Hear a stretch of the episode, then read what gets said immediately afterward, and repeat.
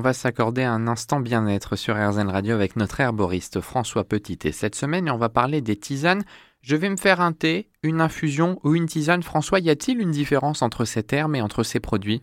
Oui, vous allez tout savoir sur la tisane, le thé et, tout ça. Euh, le thé, en général, c'est fait, euh, c'est une tisane en fait, mais faite avec une plante particulière qu'on appelle le Camellia sinensis, qui va donner les thés verts et les thés noirs. Donc, on a tendance à appeler thé un petit peu tous les breuvages à base de plantes, mais en règle générale, il faut réserver ce terme aux infusions qui contiennent cette fameuse plante qu'on appelle le thé. Une tisane, bien c'est euh, une infusion à faite avec euh, différents types de plantes. Et quand je parle d'infusion, c'est une méthode de préparation. On va voir ça plus tard. En, anglais, euh, on dit tea pour le thé et on dit herbal tea pour distinguer celles qui sont faites avec d'autres plantes que le thé.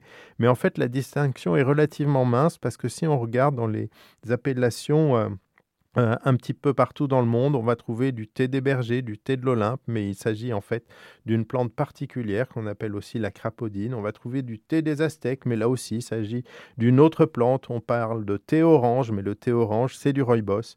Donc euh, euh, vous voyez, le terme thé n'est pas si précis que ça. C'est dans la manière de préparer cette boisson qu'on va avoir justement une différence.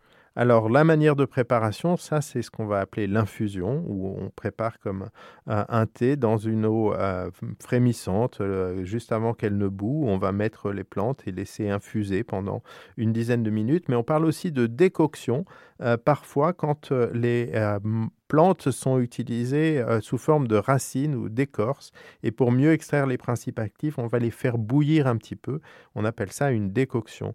Il y a d'autres formes beaucoup plus rares comme la macération qui peut être faite à froid et la digestion où on va faire euh, bouillir un petit peu comme un bouillon qui euh, bourrait pendant longtemps sur le gaz.